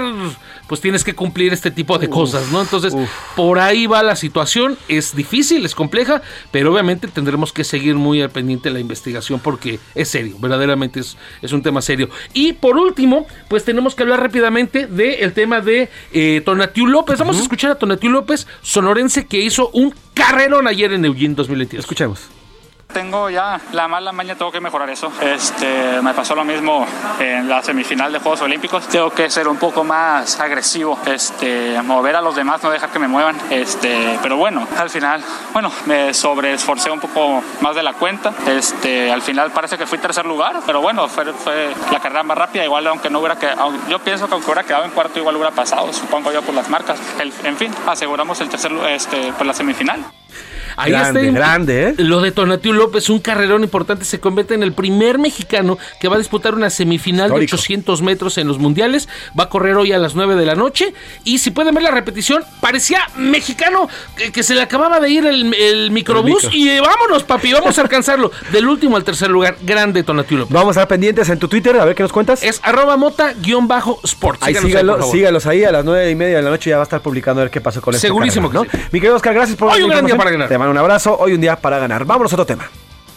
A la una, con Salvador García Soto. Retomamos el tema de la huelga de los telefonistas. Vamos con mi compañero Israel Lorenzana, quien se encuentra en la sede de este sindicato, en la sede de los teléfonos eh, de México, allá en la zona de Sullivan. Israel, cuéntanos cómo va esta, este plantón y este, pues esta huelga que estalló al filo del, del mediodía de este jueves. Buenas tardes, Israel. José Luis, muchísimas gracias. Pues como lo señalas, ha estallado la huelga en Telmex. Exigen respetar pues la jubilación para trabajadores de nuevo ingreso. Además, por supuesto, un aumento salarial. Y en ese sentido, en las oficinas generales que se ubican aquí en Parque Vía de Teléfonos de México, pues ya han colocado las banderas rojinegras. Esto a consecuencia de que no pudieron llegar a un acuerdo con las autoridades. Los eh, pues empleados del sindicato de Telmex han parado labores a nivel nacional, José Luis.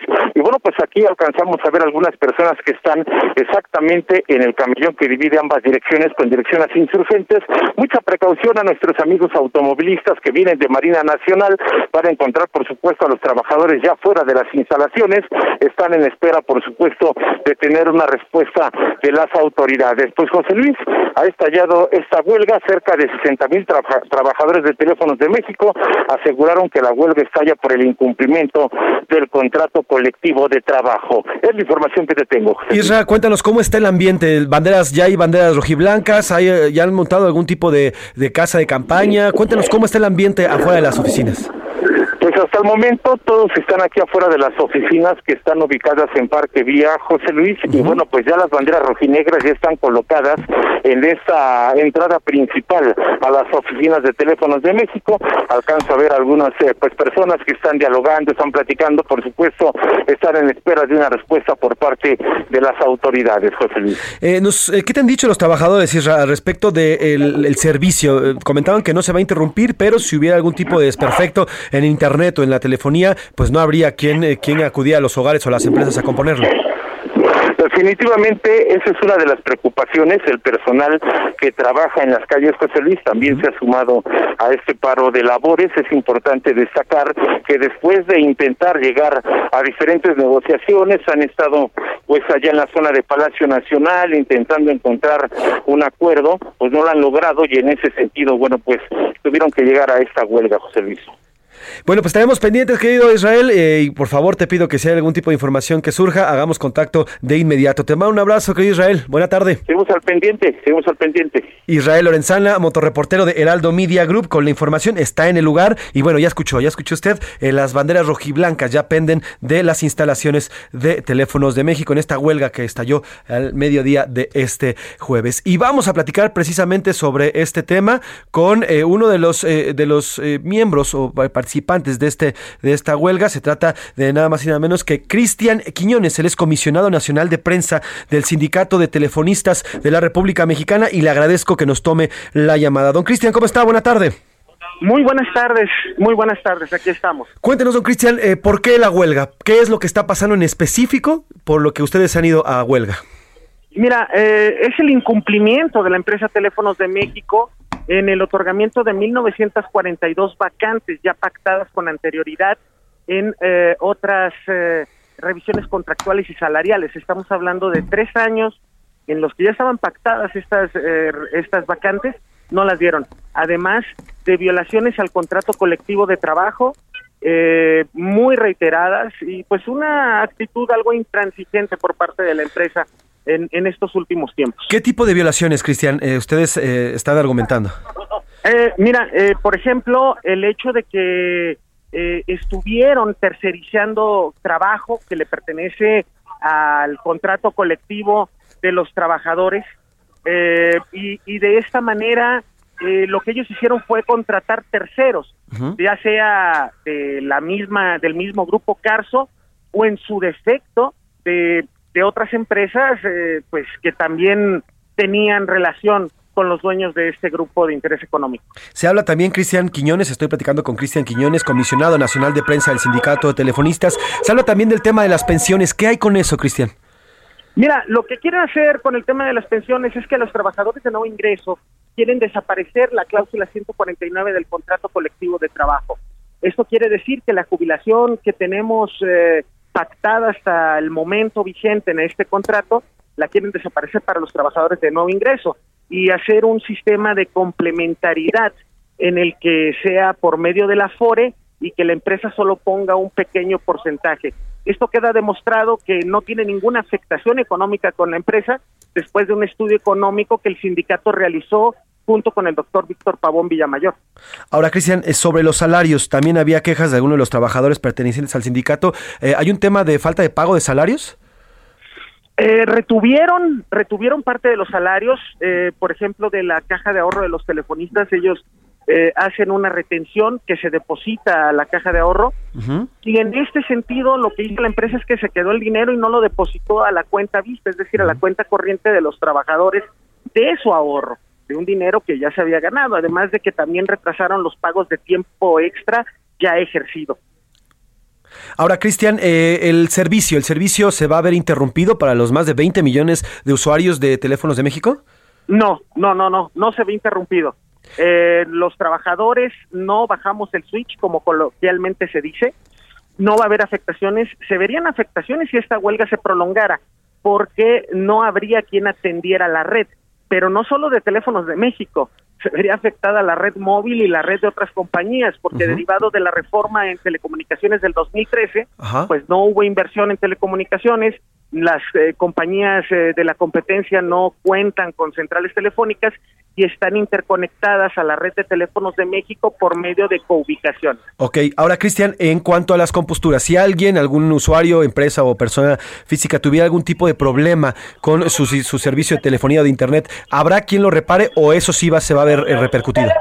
No, no, no hay quien, no hay quien lo repare. En este momento no, no hay atención, ni de tiendas, eh, ni de tiendas comerciales, ni de nada. Nada. Así es. O- una pregunta más. Está tuiteando Luisa María Alcalde, la secretaria del Trabajo, que ya hay una mesa de diálogo con eh, parte de, de- de los integrantes del sindicato. Eh, ¿Hay alguna o se ve por lo menos algo de luz para resolver este tema?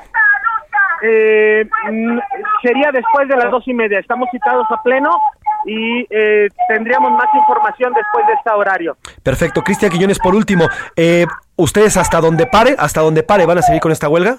Hasta las últimas consecuencias y usaremos todas nuestras herramientas que la ley nos permita y por supuesto que vamos a ver por el bienestar de las y los trabajadores y las familias de los trabajadores que también se van a huelga junto con nosotros. ¿Algún mensaje para el dueño de esta empresa, para el señor Carlos Slim?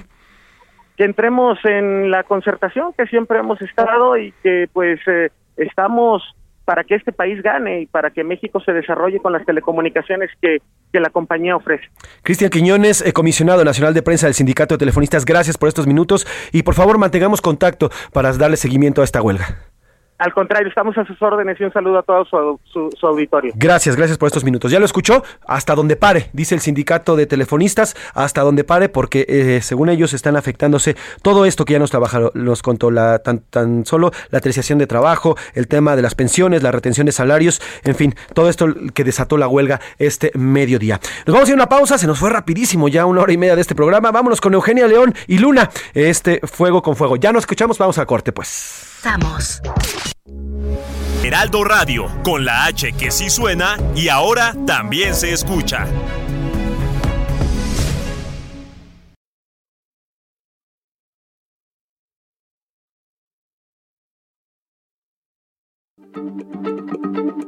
Heraldo Radio, la H se lee, se comparte, se ve y ahora también se escucha.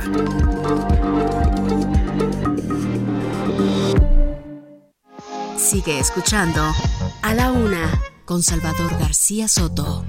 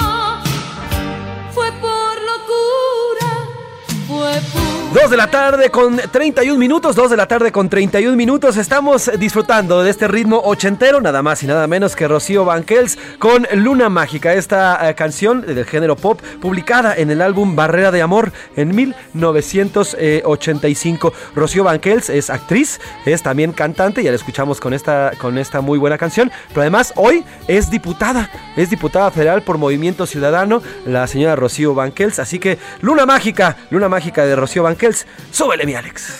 Dile al oído que necesito tenerlo junto a mí. Echo de menos su calor y su cariño. A la Una con Salvador García Soto. Oiga, gran canción. Estas, son estas canciones que dice Rubén como para hacer qué hacer, dice, dice Rubén. Y son buenas, la verdad que son muy, muy buenas estas canciones. Y sí, prenden mucho, ochenteras bastante. También para el karaoke. Ay, ya se extraño un karaoke. Hay que organizar, muchachos, un karaoke. Vámonos a otro tema. Vámonos al tema del COVID. Oiga, el COVID y esta quinta ola sigue, sigue fuerte, no solamente en el mundo, sino en nuestro país. Eh, No para y no cesa esta, esta nueva variante. Le digo, yo apenas salí la semana pasada de esta enfermedad. eh, una enfermedad bastante contagiosa, muy contagiosa, más que las primeras cepas que, que conocimos. Y además, bueno, pues le está pegando. Y ahora tocó turno al señor Joe Biden, el presidente de los Estados Unidos. Hoy se dio a conocer que dio positivo a COVID-19. Esto es parte de lo que dice el presidente Joe Biden sobre su positivo a eh, SARS-CoV-2. Hola amigos, como ustedes han escuchado, esta mañana di positivo a COVID y yo he sido doblemente vacunado y también tengo el refuerzo. Los síntomas son leves. Aprecio todos lo que están haciendo.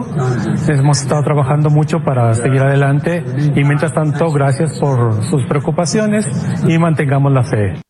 Bueno, pues así está el presidente Joe Biden. Dice que está bien, que está sano. Bueno, no está sano, está enfermo, pero que está con síntomas leves. Tiene 79 años. Hay que tener mucho cuidado. Ya es una persona de riesgo. Ya está, dice, cuatro vacunas ya trae eh, puestas el señor presidente Joe Biden y está por lo pronto aislado allá en la Casa Blanca. Esperemos que vaya para bien. El canciller Marcelo Ebrard envió un mensaje a través de su cuenta oficial en Twitter deseándole buenos deseos a nombre del pueblo mexicano. En fin, el presidente Joe Biden se enferma. Imagínese, el hombre más cuidado de este planeta se enferma de COVID, ¿qué nos espera a nosotros? Así que cuídese mucho, todavía, todavía el COVID y esta quinta ola está pegando fuerte y es súper contagiosa. No baje la guardia, de verdad, no vale la pena eso de quitarse el cubrebocas por una semana de enfermedad a los que bien nos va, ¿eh? Los que estamos vacunados, porque hay, que, hay personas todavía que no la están librando, aunque ya en menor medida, pero sigue muriendo la gente por COVID. Cuídese mucho, de verdad, cuídese mucho, no vale la pena enfermarse por un eh, descuido.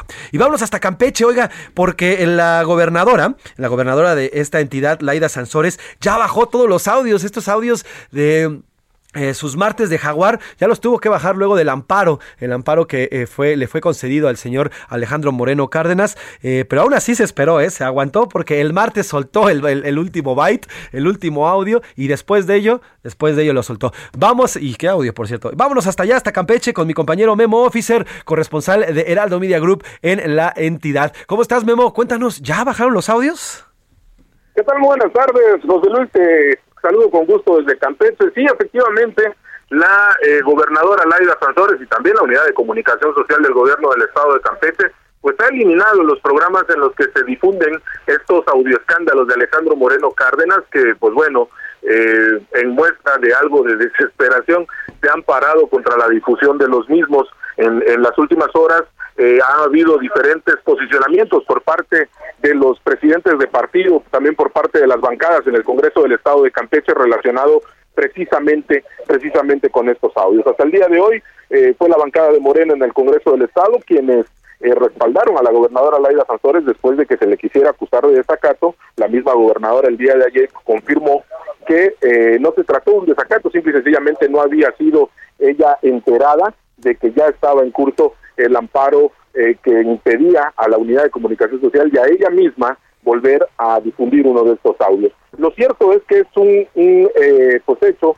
que va a seguir teniendo polémica, va a seguir siendo eh, parte de la discusión. Esto después de que hoy en la tribuna del Congreso del Estado una diputada de Morena pues reprodujo de nueva cuenta uno de estos audios para eh, que formara parte de la discusión en asuntos generales en el Congreso. Hasta el momento eh, se ha dicho ya, eh, de hecho hace dos semanas la misma gobernadora había confirmado que ya no habría audios precisamente a raíz de este amparo. La, eh, la política que se seguirá en el caso de comunicación en Campeche será eh, por parte del gobierno no volver a difundir ningún audio de Alejandro Moreno, sin embargo esto no limita ni a medios de comunicación, eh, según lo especificado por la misma unidad de comunicación social, no limita a medios de comunicación y tampoco otras entidades y, y autoridades, en el caso de otros poderes, el caso del legislativo, eh, poder seguir dando a conocer estos audios. Seguramente, seguramente habrá más audios. La gobernadora el martes pasado aseguró que tiene en su poder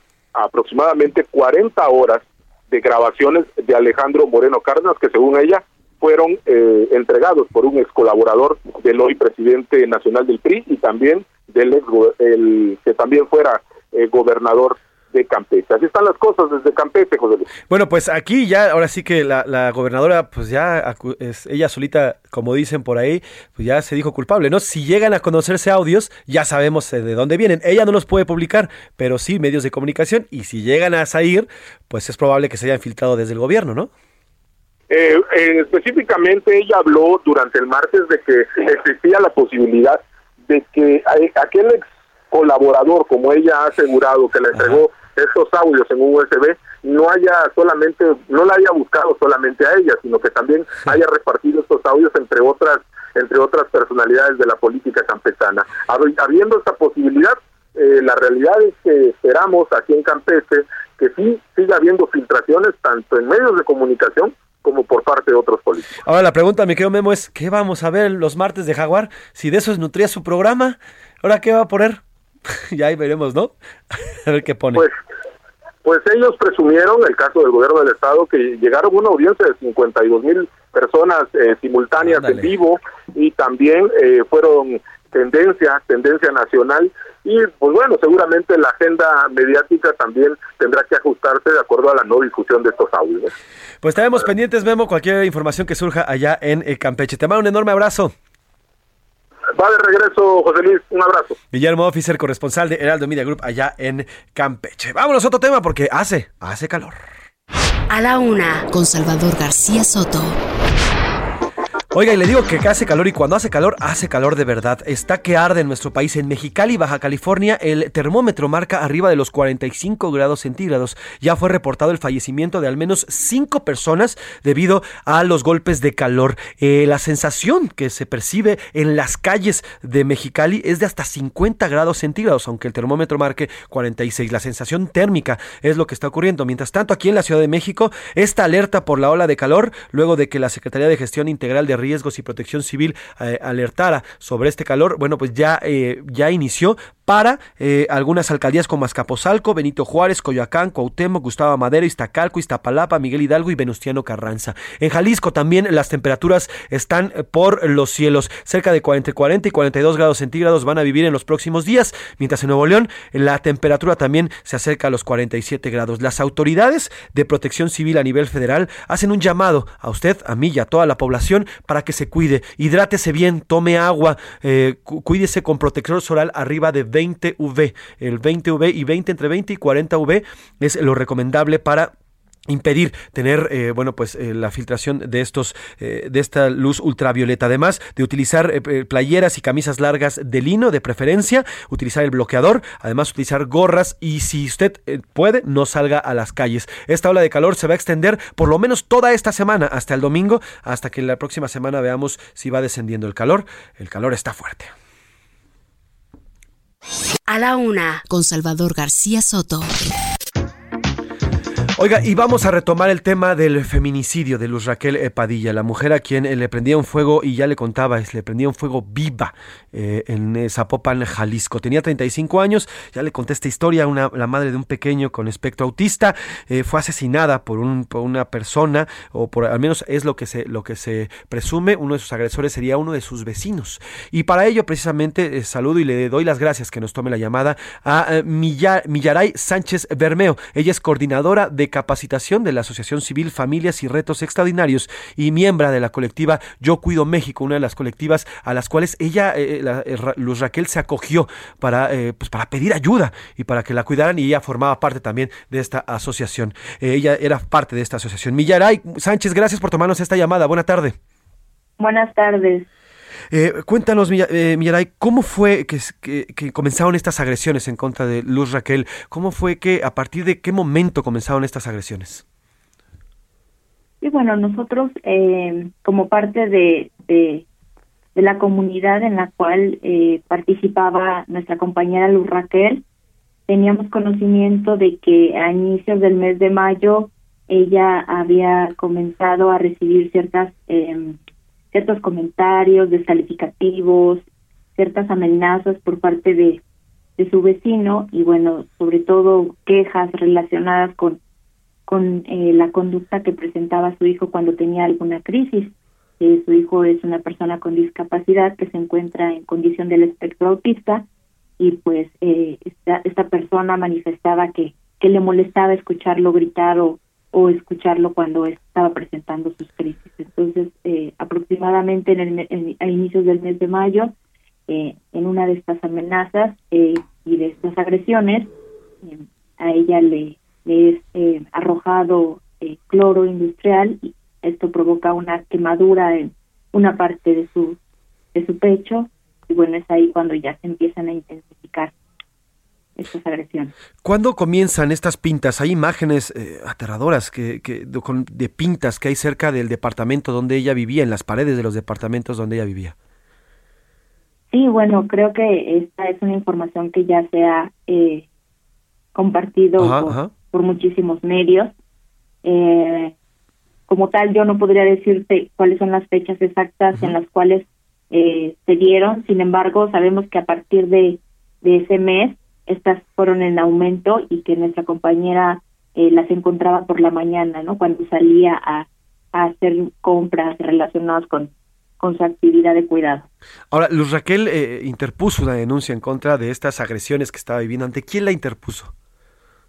Sí, fue, tenemos entendido que fue ella, eh, nos lo comunicó, de hecho, como como parte de este este seguimiento también que ella estaba dando a estas agresiones, pues realizó una una denuncia en la fiscalía de Zapopan en el mes de mayo eh, para hacer eh, pues pues esta este comunicado de lo que ella estaba viviendo, señalando específicamente a a, a su vecino, ¿no? Y a, y a todas las cosas que estaba que estaba viviendo. Entonces eh, más o menos esa es el, la fecha en la cual realizó la denuncia.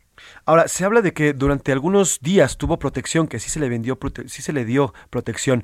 Eh, ¿Qué pasó con esta protección? Eh, ¿por- ¿Se la quitaron o qué fue lo que ocurrió? Bueno, la verdad es que esa es una información que, que yo no te puedo responder en concreto hasta eh, lo que nosotros tenemos conocimiento como, como dentro de estas pláticas o de estas conversaciones que teníamos con ella, es que la protección estaba limitada a eh, llamar al 911 y pedir código violeta para que una patrulla se acercara y le diera auxilio. Es lo que tenemos entendido que, que, que recibía ella como protección y también como resultado de que en algunas ocasiones era el vecino quien llamaba a la patrulla para que se presentara y le pidiera que, que callara a su hijo, ¿no? Entonces, eh, algunas ocasiones el auxilio no lo recibió ella, sino el vecino, como respuesta a estas quejas de los ruidos, y entonces ella tenía que enfrentarse a, a, a esta a esta patrulla o las personas que se acercaban para explicarles su- una y otra vez, ¿no? La razón por la cual eh, su hijo de repente, eh, pues en estas crisis hacía mucho ruido. ¿Se sabe, ¿Se sabe qué es lo que ha pasado con este pequeño? Si, si está siendo cuidado por el DIF o con algún otro familiar. Eh, bueno, hasta el momento eh, él está en resguardo de la familia de nuestra compañera. Ok. Eh, lo, lo que ha declarado y lo que a lo que se ha comprometido el la alcaldía de Zapopan, pues es eh, otorgarles una beca y, y- y apoyar a la familia para el proceso de la custodia, pero por lo demás no podría ampliar información. Estamos platicando con Millaray Sánchez Bermeo, ella es coordinadora de capacitación de la Asociación Civil Familias y Retos Extraordinarios y miembro de la colectiva Yo Cuido México. Eh, Millaray, ¿qué, qué viene? ¿Qué es lo que viene eh, tanto de la colectiva que, que formas parte como parte de otras colectivas que ya están planeando y viendo próximas eh, manifestaciones allá en Zapopan y en, Jalisco? Pues primeramente hacer un llamado, ¿no? A toda la comunidad a no permanecer indiferentes, ¿no? A todos los vecinos, a quienes conocemos a personas, a cuidadores y cuidadoras que eh, están viviendo situaciones de agresiones o de violencia. El día de hoy, eh, a las 12 del día, se hizo un tendedero en el cual invitamos a muchos de nuestros compañeras y compañeros cuidadores a manifestarse han vivido esto. Y por ahí está encaminada esta, esta demanda que tenemos como colectiva, ¿no? El que haya una eh, investigación hasta el últimas de las consecuencias, eh, que, se especifique qué fue lo que pasó, que todas las personas involucradas y responsables de esto, eh, eh, eh, pues es- eh, se lleve hasta las últimas consecuencias, pues pues una un castigo, ¿no? De, esto que sucedió también. Nosotros estamos insistiendo en que se agilice y se facilite el proceso jurídico para que la, la custodia de, de su hijo pues quede en manos de, de, de la familia, ¿no? De personas responsables, que se les brinden medidas de protección porque este hecho pues denota, ¿no? El tipo de personas que, que, que se atrevieron a, a ponerle fin a, a la vida de nuestra compañera y entonces nos preocupa mucho la seguridad de, de la familia, ¿no? Eh, hay que garantizar estas medidas y saber cuánto tiempo, porque eh, lamentablemente eh, ahorita pareciera que hay una respuesta inmediata, sin embargo, conforme empieza a pasar el tiempo, suelen olvidarse de sus Claro. promesas y lo que necesitamos es que se mantenga y que esa protección se garantice, ¿no? Y pues finalmente, eh, hacer también un llamado a, a la Cámara de Diputados y Senadores, sobre todo estamos en el proceso de la implementación del Sistema Nacional de Cuidados y tenemos también que considerar que debe de haber un protocolo eh, que reconozca de manera constitucional nuestro derecho a cuidar de manera digna, que nos garantice que esto se va a hacer en, en, pues en cuestiones de tanto de salud, eh, de atención, pero sobre todo pues de cuidado a nuestra propia nuestro propio bienestar, nuestra propia seguridad. Totalmente. Eh, Millaray, tú conociste a Luz Raquel. ¿Cómo la describes? ¿Cómo la recuerdas?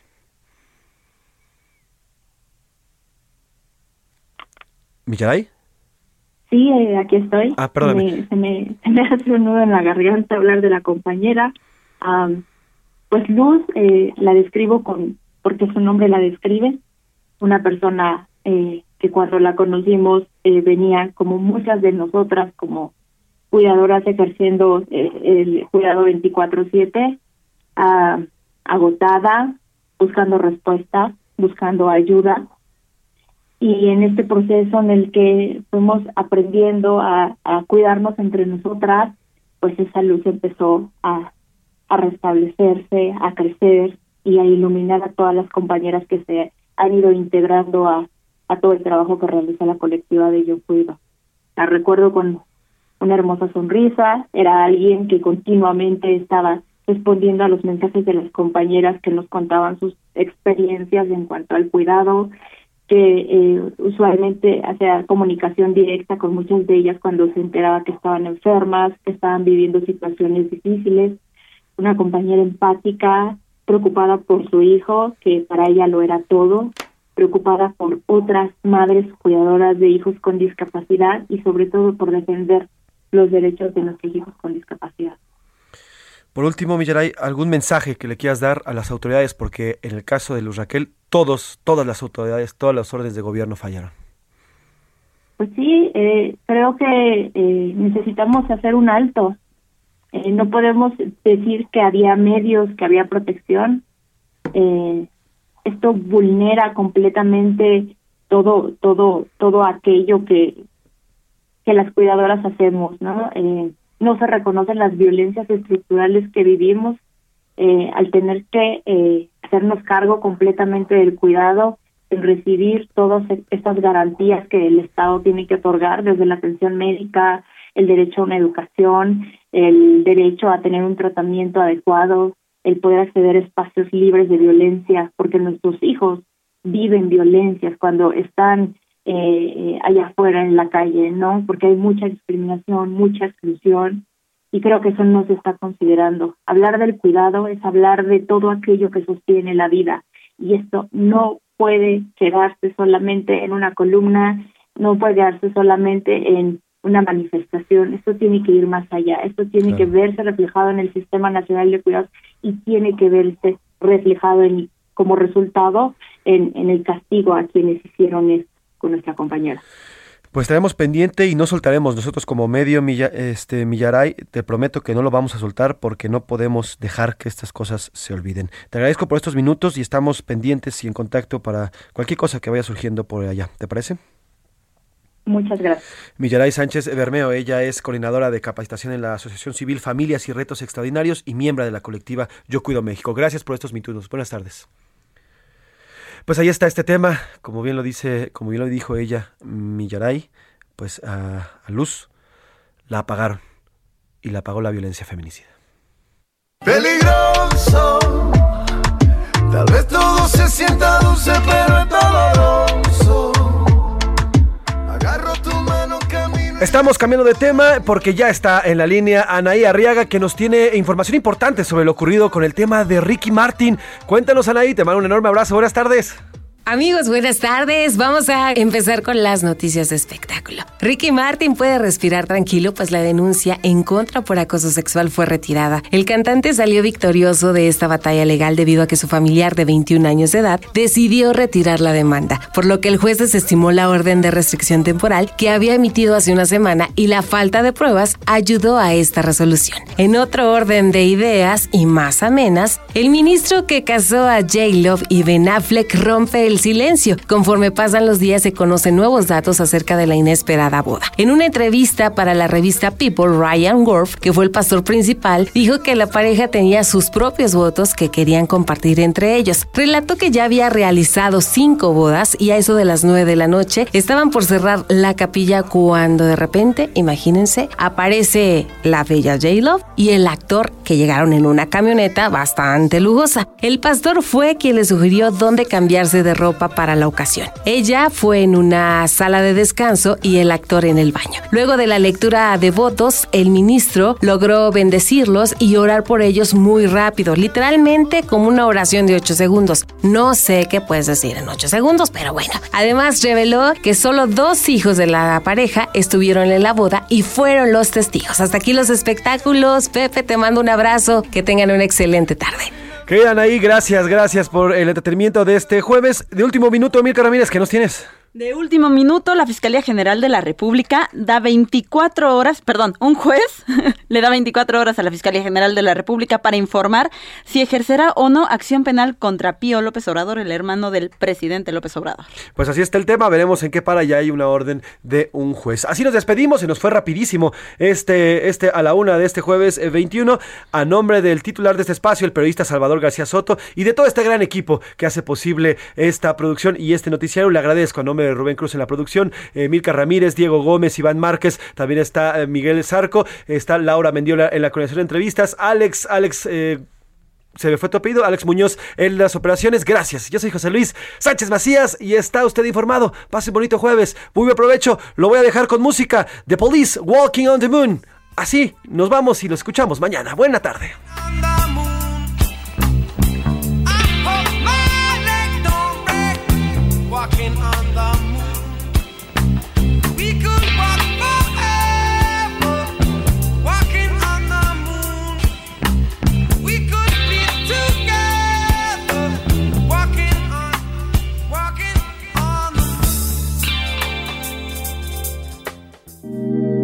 Por hoy termina A la Una con Salvador García Soto. Un encuentro del diario que piensa joven con el análisis y la crítica. A la una con Salvador García Soto. De lunes a viernes de 1 a 3 de la tarde. Heraldo Radio 98.5 FM, una estación de Heraldo Media Group. Transmitiendo desde Avenida Insurgente Sur 1271, Torre Carrachi, con 100.000 watts de potencia radiada. Heraldo Radio, la H que sí suena y ahora también se escucha.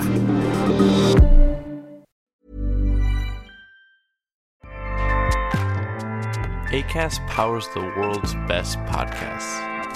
Here's a show that we recommend. The Real Housewives is a guilty pleasure for most, but if you're looking to not feel guilty about that pleasure, tune in to Everything Iconic with me, Danny Pellegrino, where I break down all the messy moments and behind the scenes antics of Bravo's popular franchise. And on Everything Iconic, I also interview celebrity guests like Kelly Ripa, Kiki Palmer, Drew Barrymore, Cameron Diaz, and more about their guilty pleasures, their past work, and so much more. So if you're pop culture obsessed and find yourself watching way too much reality TV like me, tune in to Everything Iconic with Danny Pellegrino wherever you listen to podcasts. ACAST helps creators launch, grow, and monetize their podcasts everywhere. ACAST.com.